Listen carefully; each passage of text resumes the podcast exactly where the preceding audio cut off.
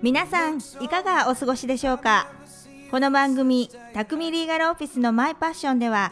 さまざまなシーンでキラキラと輝いている方々をゲストにお招きして人生のターニングポイントやスタート秘話について伺っていきます。ナビゲーターは私匠リーガルオフィス所長司法書士の松本真希です。さあ本日第7回ということで夏真っ盛り8月10日でございます。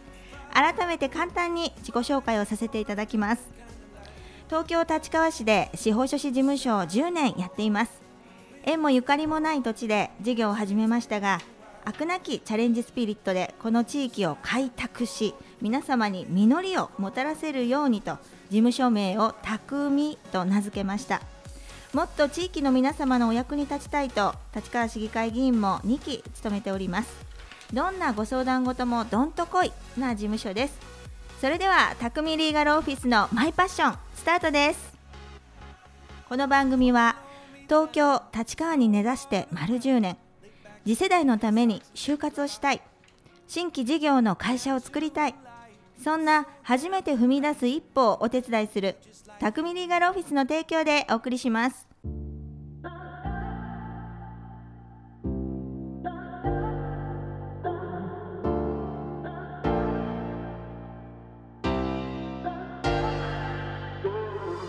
それでは今回のゲストですが立川観光協会会長岩崎太郎様ですよろしくお願いします岩崎です。よろしくお願いいたします。ありがとうございます岩崎太郎様は立川観光協会の会長として観光事業の充実や商工業の振興を目的にさまざまな取り組みをされています観光協会さんが行っている事業として有名なものはもうね皆さん夏になるとワクワクしますよね。昭和記念公園の花火大会立川有名でございます。えーそういった事業それからお祭り商工業の発展ということでイベントされています。岩崎さんはあ岩崎商事株式会社の代表も務められておりまして立川市の発展を支えてきたお一人でもあります。まずは自己紹介をお願いしますはい、改めまして皆様こんにちは。立川観光協会の岩崎と申します。えー私ね今ご紹介いただきましたけれど、普段はあの岩崎商事株式会社というね不動産関連の仕事をしておりまして、えーちょっと観光とはね違う畑で働いておりますけれど、もともとあの立川生まれの立川育ちなんですが、えー実はね私あの小学校からえー大学まで立川にいたことがございませんで、はい、あの平成7年に、はい。えー家業の方に戻ってきましてそれから立川のことを勉強し始めたっていうね、はい。ちょっとまああの立川生まれの割にはちょっと、えー遅めのデビューという、えー経歴を持っております。うん。はい、はい。で私はねこのちょうど今あの皆さんにはね場所分かりませんけれど、えー立川の柴崎町っていうところにね住んでおりまして、えー松本さんのね事務所のすぐ近くということで、毎日ええー看板を見ながら出勤をさせていただいております。はいえー私の方ねこあの家族の方は子供3人おりまして、うん。まあ、妻はもちろん1人というところなんですけれど、はい。はい。もう結構いい年になりまして、えー50を超えてきましてね、えーやっと落ち着いてきたかなというところで、まああのますます立川の発展にねこれから貢献していこうかなと思ってますのでどうぞ立川観光協会よろしくお願いいたします。はい、ありがとうございます。あの今回太郎さんにあの愛情を込めてこう太郎さんって呼ばせていただいておるんですが、はい太郎さんにこのマイパッションにお越しいただいて本当に私とても楽しみにあの今日迎えました。あの小と立川、商いの都と書いて小と立川。のこれからについて今一番鍵を握ってらっしゃるのがこのお岩崎太郎観光協会会長だと思います。あのじゃんじゃん今日はお話を伺っていきますね。よろしくお願いします。はい、お手柔らかにお願いします。はい。で立川はなんて言っても多摩の中心都市です。あの位置的にも多摩のど真ん中にありますし、あの発展としましても周辺の近隣の都市をあの牽引していく役割をあのしています。目覚ましい近年の発展でございます。でコロナになってもその町のあの勢いは衰えないと言われておりまして移住をしてきて、えー、くださる方がどんどん増えている状況なんですよね。で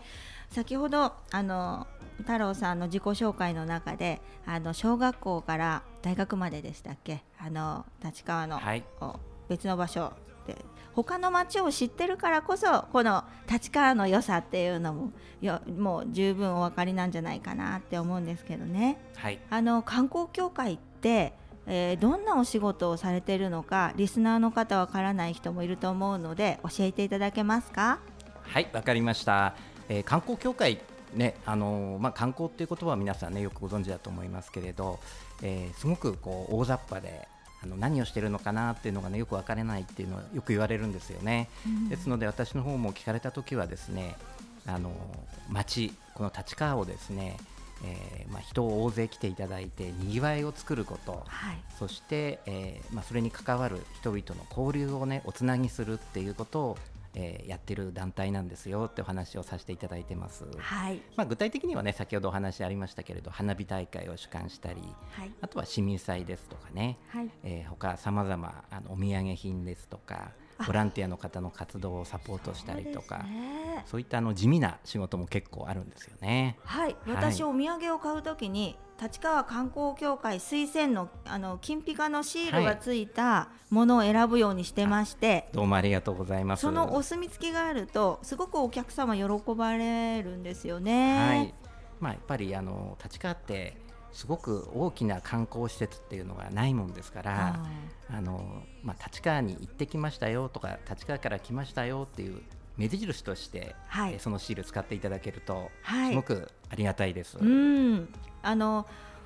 そのお土産品っていうのは審査会をして認定をされているものなんですよね。そうです。毎年ですね、はい、3月頃に、えー、うんうん、いろいろ市民の方またはあの事業者の方に集まっていただいて、はい、審査会を開催してまして、はい、そこで認定されると、えー、そのシールがもらえると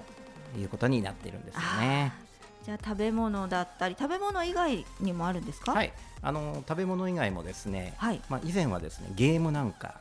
もありましたね。あのクルリンを使ったゲームとかウドラを使ったゲームなんていうのもありましたし、はい、えー、またこれからいろいろそういったキャラクターグッズもね、はい、出てくる予定ですし、はい、今コロナの時代ですので、ええ、マスクなんていうのもね大人気ですね。ねはい、リスナーのはい、はい、どんどん出てくると思いますので、ご期待してください。立川グッズがいっぱいですね。あのそうなんです。リスナーの方にあのこのクロリンって何って思われた方がいるかもしれないんですが、あのゆるキャラでして立川のうさぎさんのような形をしたあれは妖精なんですけれどあのあのマスコットがいますそれからウドラっていうキャラクターもいまして立川の農産品で有名なのがあのウドなんですけれどそれをあのキャラクターにしたウドラっていうのもありますでこういったキャラクターを使ったグッズこれも観光協会さんで認定して、えー、販売したりしてるっていうことなんですよね。はいあのこのくるりんについてはですね立川市のキャラクターということもありまして立川市さんの許可をいただかなくちゃいけないんですよね、はい、その辺のあの手続きも代行してやらせていただいてます。ああじゃあ安心だ観光協会さんに認めていただくといろんなそういうメリットがあるということなんですね。はい。ぜひね皆さんご購入いただければはい、はい、ありがたいですね。はい。このねくるりんのマスクをしてる方よく見かけます。人気ですよね。でそうですね。アンテナショップで買えますねはい、えー、この近くにねありますけれどね、はい、大町とね立川市の観光情報プラザというところがありますので、はい、そこで購入いただけます、はい、姉妹都市大町と立川のどちらもねいいものを売ってたりするところがありますよね、はい、観光協会ってどんな団体とかそういうこう活動をしてますよっていうことが分かりました。はい、あとあの伺おうかなと思ってました。先ほども岩崎商事株式会社さんっていうのは不動産の関係のお仕事だと伺ったんですけれど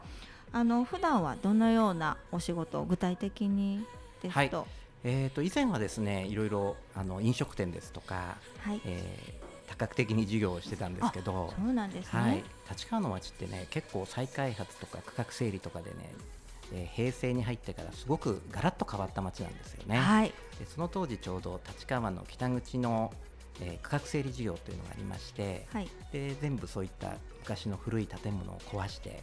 でちょうど今の伊勢丹さんですとかねモノレール駅ですとか、はい。えーそういったものができた時に、はい。あの不動産賃貸業として、はい、岩崎商事という会社を作って今に至っているんですようね。ん。立川この20年の間に目覚ましい発展を遂げましたよね。そうですね。モ普段ノレールが通って、はいまあ、モノレールはねやっぱり南北になかなか交通網っていうのは立川多摩地区はありませんでしたので、えーすごく皆さんね喜んだあの乗り物になりましたよね。象徴ですものね、はい立川の。は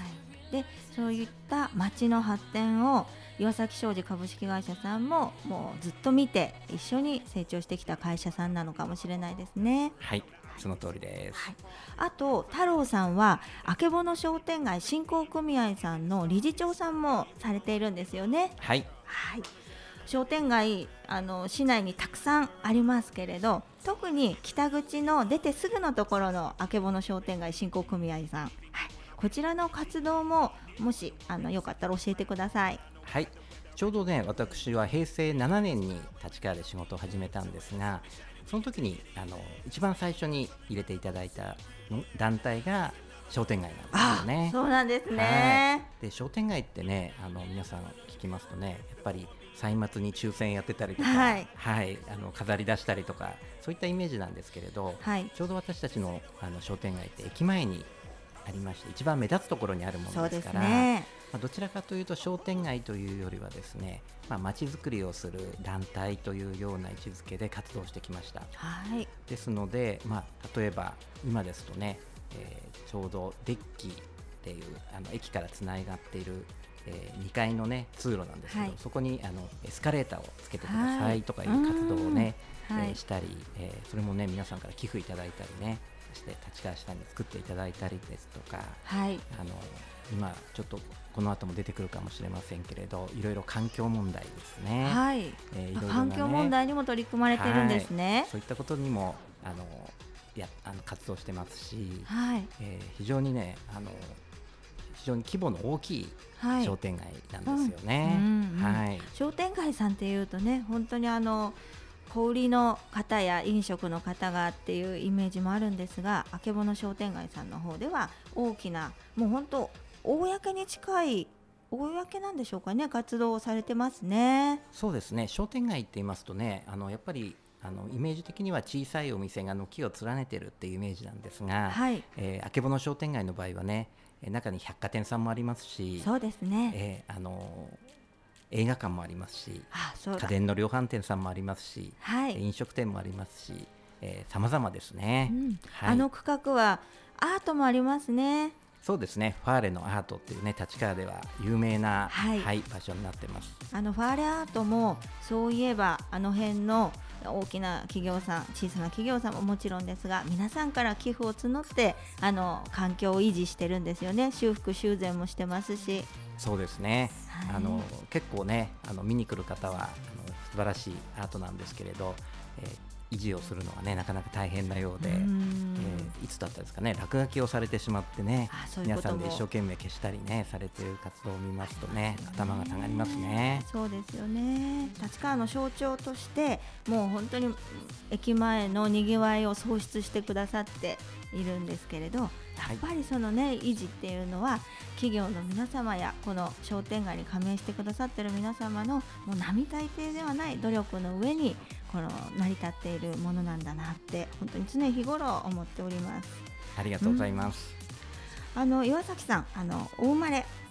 立川そして今も平成7年から事業をされていてこのどっぷりもう立川染まっていらっしゃるんですがズバリあのこの町のどんなところが好きですか？はい、えーとね、やっぱり去年からコロナを皆さんね経験されて私もね改めて立川の街っていうのを見直したんですけれどはいあの立川ってね便利な街だなっていうのをねつくづく思いました。というのはですね、まあ、駅の周辺にいろいろな施設があのすごく狭いところに充実してますよね。そうですね、はいコンパクトシティって言われてますね、えーですからちょっと安いものをね買おうと思えば100円ショップなんかもたくさんありますしはい。ちょっと高いものを買いたいなと思ったら百貨店さんですとか専門店なんかもありますし、はい。えー暇つぶしに映画を見るのもよし、えー大きな公園もありますし、はい。はい、いろいろくつろげるところもねたくさんあるんですよね。はい。ですのでもしねコロナで自分の街から一歩も出ちゃいけないっていうね法律ができてもねはい。地下にいれば飽きないなっていうのをねあつくづくと思いました。ーねそうですね、立川のこのあの街をですね私一般質問で一回あの幕の内弁当みたいですねっていうふうに言ったら部長さんの答弁で繰り返してそのように言っていただけて嬉しいってご答弁いただいたことありました。本当にあのおま、幕の内弁当みたいにみんながちょこっと食べたいなって思うようなものがいっぱい詰まっていて所狭しと。で蓋を開けるとワクワクするようなそういうあのコンパクトシティですよね。そしてこの立川に住みたいっていう人が今も増え続けているっていうのはこれは本当に嬉しいことですよね。本当に嬉しいですね。ねえはい、あのお立川いいところ今伺いましたけれど太郎さんの好きなお店ってあるんですか？もしよかったら今日教えていただけたら、えー、と私もね商店街の理事長をやってますのでねあんまり特定の名前を出すのが 難しいんですけれど。た。はい、はい。ですけれどね今ちょうどね、えー話題になっているのが三三ロードっていうね立川の、えー南北にありますね校舎、えー自転車の専用道路があるんですけれど、はいえーそこにね結構いいお店なんかがねずらっと今あそこおしゃれですよね。ぜひね歩くだけでも楽しいですので、はい。えー来てみていただきたいですね。ヨーロピアンな感じをなんか感じますよね。そうですね。オープンテラスがあったり、はい。人々があそこでねあの何か催しをしてたり自由な空間ですよね。そうなんです。うん。立川市でもね、今そこの空間をいろいろ利用してはい。楽しいことをしていこうという企画をいろいろ作ってますので、観光協会ももちろんね、はいはい楽しみにしていただきたいと思います。はい、これからに期待ですね。はい。で、えー休日っていうのもどのように過ごされてるんですか？もうサンサンロードのお散歩ですか？はい。えー実はですねあのコロナになってからの観光協会も商店街もイベント事業というのがねほとんどできなくなってしまいましたのでそうです意ね。外とね自由になりまして、はい。あの本当に他の街を見に行ったり、えー立川のねその三々ロードを含め昭和記念公園ですとかいろいろなところへ行く時間が増えたなっていう気がしてますので、はい。今いろいろ他の場所をね見て勉強させていただいているというところです。太郎さんがよその町に行かれるときっとよその町とのパイプがまたこれ立川市ができることになるので町のためにもなっていると思いますいろんな町のいろんなその個性あふれる観光協会さんあるじゃないですか、はいそういうところの交流とかもあるんですか？はい、えー多摩地区を中心ですけれど、はい。いろいろな事業の関わりでですね、はい。あのコンタクトを取ってお会いしたりですね、うん。またあの地のりというところで、はい。あの隣の秋島市さんですとか、はい。国立市さん、ええ。あとは武蔵村山市さんとかね、モノレールつながりっていうところもありますので、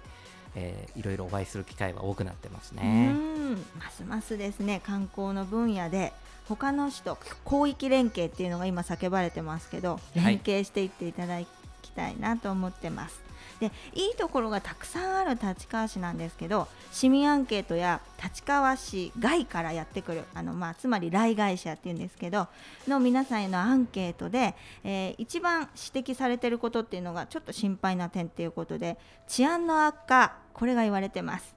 これを心配されている方とても多いんですね。で私は市議会の常任委員会で総務委員会にあの所属してるんですけれどこの治安対策っていうのが総務委員会のあの所管でしてそれであの週末に行っている駅周辺の安全パトロールこういうのに参加してみたりあの街灯を暗いところにつけてほしいというご要望いただいたらそれを検討したりとかそれからねあの不法投棄の問題。先ほど落書きの話も出ましたが落書きや不法投棄を放置しておくとそこから環境が悪化していくっていう大学の研究のデータもありますからね。そういったいろいろなことを市民の皆さんと考えているんですけれどあの太郎さんとしても観光協会会長としてもそして、えー商店街の理事長さんとしてもですねこの治安の問題っていうのをどうお考えですか？はい、えー、と治安についてはね立川の本当にもう永遠の課題と言えるような問題だと思うんですよね。ちょうど私があの立川で働き始めた頃もですね、えーその当時はあのキャッチってご存知ですかね、はい、あのその当時はね黒服を着てはい、はい、女性の方をスカウトする人がですね駅の周辺にすごく大勢いて、えー、女性の方から怖い思いをしたっていう問い合わせがものすごく多かったんですよ、ね、もいますからね。はい。でその時は警察の方とかに協力をいただいて、まああのいろいろ取り締まりをしていただいて、今はね。あのまあ、黒い服を着る人はなかなかいなくなったというぐらいに改善していったんですけれど、はい、まあ、その後やっぱりね今問題になってきてますのが今言われたようなゴミのポイ捨て。これやっぱりコロナの関係でいろいろねあの外で路上で飲んでしまう人が問題になってますね、はい、多くなったんでしょうね、はい、あとは、えー、これもね立川さんで今努力していただいてますけどタバコのポイ捨て、はい、あと路上の喫煙、はい、この辺多くなってきましたね、はい、あとね意外なところで今ちょっとね活躍してるんであんまり言いにくいんですけどスケートボードのね人があ、あの騒音ですとかね器物の破損っていう問題も駅の周辺では問題になってるんですよね。まあ、時代の流れとともにいろいろ問題となってくることも変わってくるんですね。うん。あそうですね。でその都度その都度あの対策をいつも講じてくださってる。やっぱり先ほど太郎さん永遠の課題ですねとおっしゃったけれどもこれは諦めずに根気強くその時その時に臨機応変に対応して対応してくださってるっていうことなんですね。え本当にねあの警察の方ですとか行政の方のねお力を借りして、はい、まあ全部根絶は無理なんですけれど、うん、少しずつ改善していただければいいなと思ってますね。そのたゆまぬ努力がね大事なんですよね。はい、あのお年寄りも小さい子供もそして女性ももう夜も安心して歩ける立川こういうのを作っていきたいですね。よろしくお願いします。はい、頑張ります。よろしくお願いいたします。あのみんなでアイデアを出し合ってもっともっと立川をより良い街にしていきたいと思っております。このところコロナの影響で、えー、商店街の皆様も大変に苦しい状況です、えー、商店街としてもそして観光協会としても今一番どのような支援や打開策が欲しいとお考えですか？はい素晴らしい質問をしていただいてありがとうございます、えー、実はねあの去年ぐらいまではですねあのまあ、新型コロナの影響で例えばマスクが足りないとか消毒液が足りないとかいろいろそういったご要望が商店街の中でも多かったんですけれど、はい、まあそういったものはかなり充実してきましたので、はい、あまりそういうご要望っていただかなくなりました。その一方ですねあのやっぱり長い期間お休みが続いたり営業の自粛が続きましたのでなんとかその辺のあの時間とかねえー、営業の自粛のところを解除してほしいなという声は多くなってきてるんですよね。まあ、今なかなか難しい状況ですけど、はい、で、えー、もう一つはですね、まあ、いずれコロナも収束すると思いますので、はい、その後の景気対策、はい、これをしっかりやっていただきたいなという声が今多くなってきてますね。はい。今太郎さんから伺いました。あの本当にワクチンが今行き届いてきていますので、はい、あのニュースを見ていてですね、えー、1年前のこの7月、8月の状況と今年の7月、8月の状況ってちょっと違ってまして、感染する人は増えてるけれど重症化する人だったり亡くなる人の数っていうのは抑えられているんですね。この調子でワクチンが功を奏して抑え込むことがコロナを抑え込むことができたらもういよいよ本格的に経済の面でも回復をあのしていこうっていうことで、えー、全力集中できると思うんですだから早くそういった状況になれるように、えー、頑張りたいと思います。あの本来であればですね今年も花火大会はじめ立川市内ではたくさんのお祭りやイベントがあったはずなんですけど軒並み中止となってしまって寂しい夏になってしまいました。で子どもたちの思い出作りも難しい状況です。あの早く一刻も早くワクチン接種が進んで安心して立川の街でまた楽しめる日が戻ってきてほしいと私も頑張りたいと思います。そしてコロナが去った後にはしっかりと街が従来のにぎわいや経済を回復できるように、えー、市議会の場でも考えていきたいと思ってます。まだまだ岩崎さんに伺いたいこと立川市のこれからについてあります。続きは後半で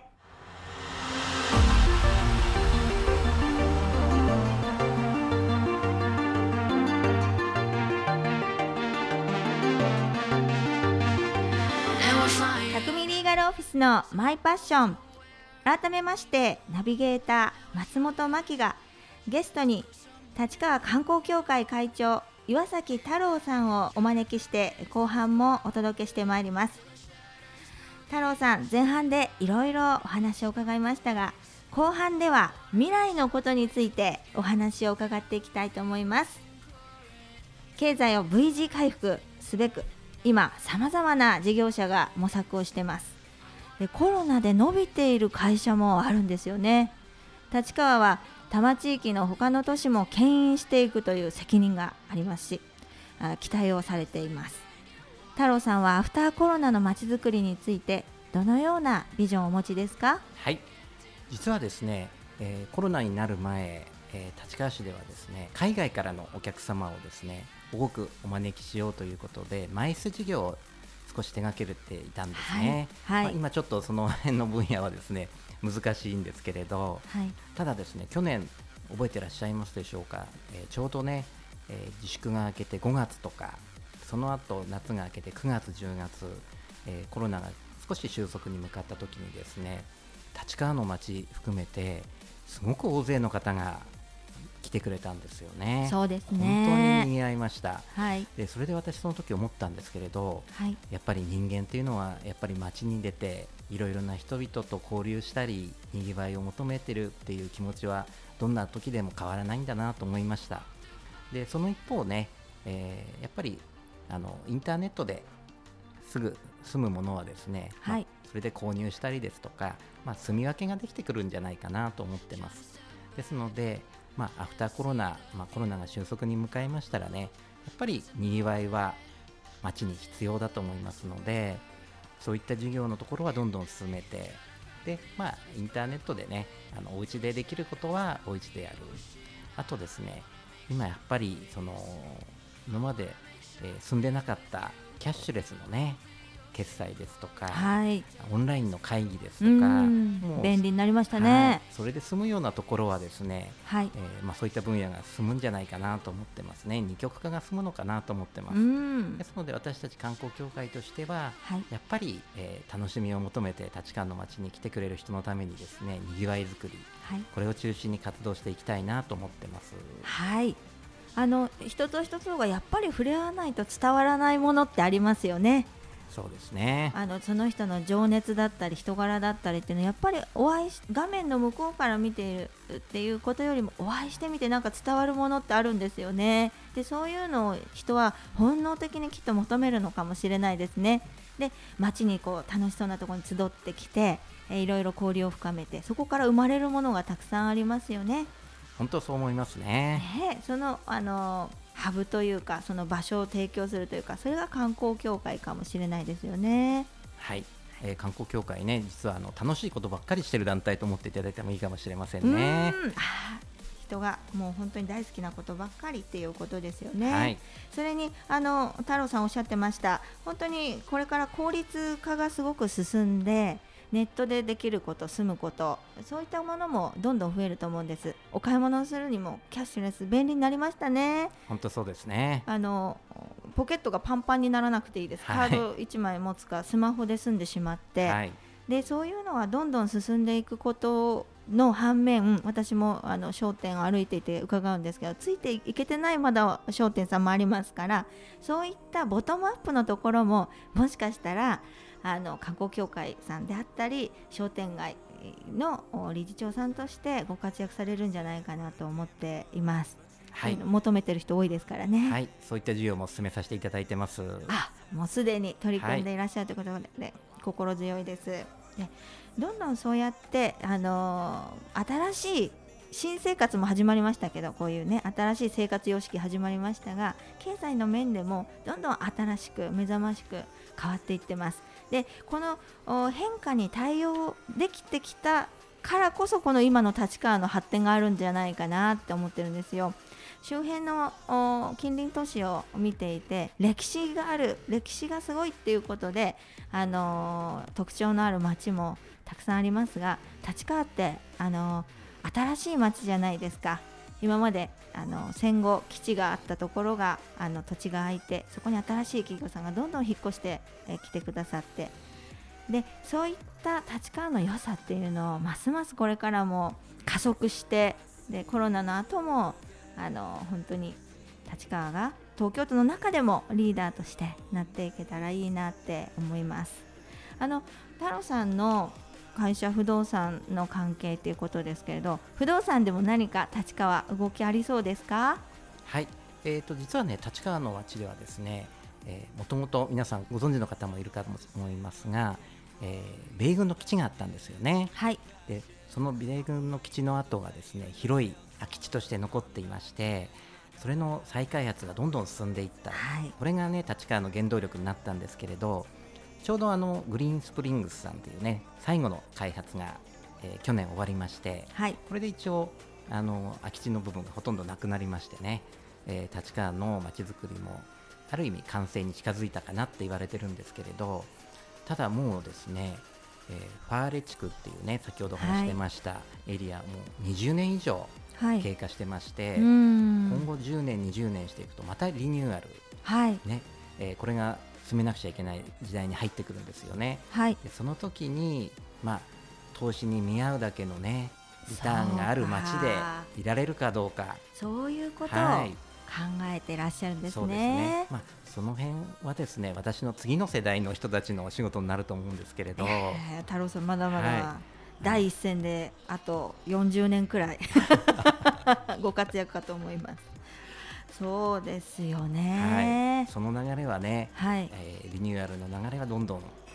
えー、時代とともにね進んでいくと思うんですよね。今太郎さんの経営者の一面を拝見しました。やっぱりね投資に見合うだけのリターンがあるかな。それ大事ですね、行政の経営でもそうですけれどあの闇雲にね税金を投入すればいいってことじゃなくて費用対効果ですよねこれからねさらにますますそこが重要になってくると思いますね、はい、減ってきますからね、はい、立川市でも苦しいですし、はい、そしてあの経営者さんの皆さんとしてももちろんそうですよね。そうですね。あと人口減少っていうのがね、今立川市さんでも問題になってますけれど、はい、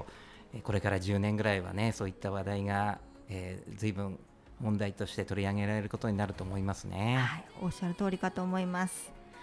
あの悲観的にならずにもういかにうまくやっていこうかうまく切り抜けようかっていうね前向きに楽しんでいきたいですよねこの状況、ね、観光協会でもですね、はい、まあもう人口がねどうせ増えないんだから、はい、周りのねえー、町からどんどん人を呼ぼうということで、うん、えー、いろいろな、えー、楽しい授業を企画してますのでね、はい、ぜひ協力をよろしくお願いします。かしこまりました。切磋琢磨して周りの観光協会さんもそうですけど他市もそうですけれど立川といろいろ切磋琢磨して、えー、お互いにあの伸びていけたらいいですよね。本当にそうですね。玉格差って言われてますけどね、はい、はい、頑張っていきたいと思います、はい、では最後に今後岩崎太郎さんの目指すところは何なのかそして大事にしているものは何なのか教えていただけますでしょうか？はい、えー、やはりね一番大事にしているのはこの立川の町の発展ですね。はい、はい。えー、私たちはねやっぱり立川でずっと仕事してますので、えー、よその町に逃げ出して仕事をするというのがなかなかできません。ですので立川の町が発展すれば自分もどんどん発展できるという思いで、はい、えー、観光協会の授業また商店街の授業もね、えー、頑張っていきたいと思いますのでぜひ協力をいただきたいと思います。はい。ということで今回のゲストは立川観光協会会長岩崎太郎様でした。ありがとうございました。ありがとうございました。はい。あっという間にエンディングのお時間です。今日のあの太郎さんとの対談すごく楽しみに私してまいりました。あの最後に太郎さんがおっしゃってたこの街を逃げ出すことはできない。この街と一緒に自分の一連卓上ですよね。人生があるんだ。発展があるんだと考える。私も同じ気持ちであります、はい、すごく心に響いた言葉でした。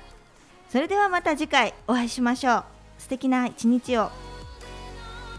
この番組は地域に根ざして丸10年初めて踏み出す一歩をお手伝い心の中に秘めていたものをいざ行動に移す時ぜひ匠リーガルオフィスを以上の提供でお送りしました。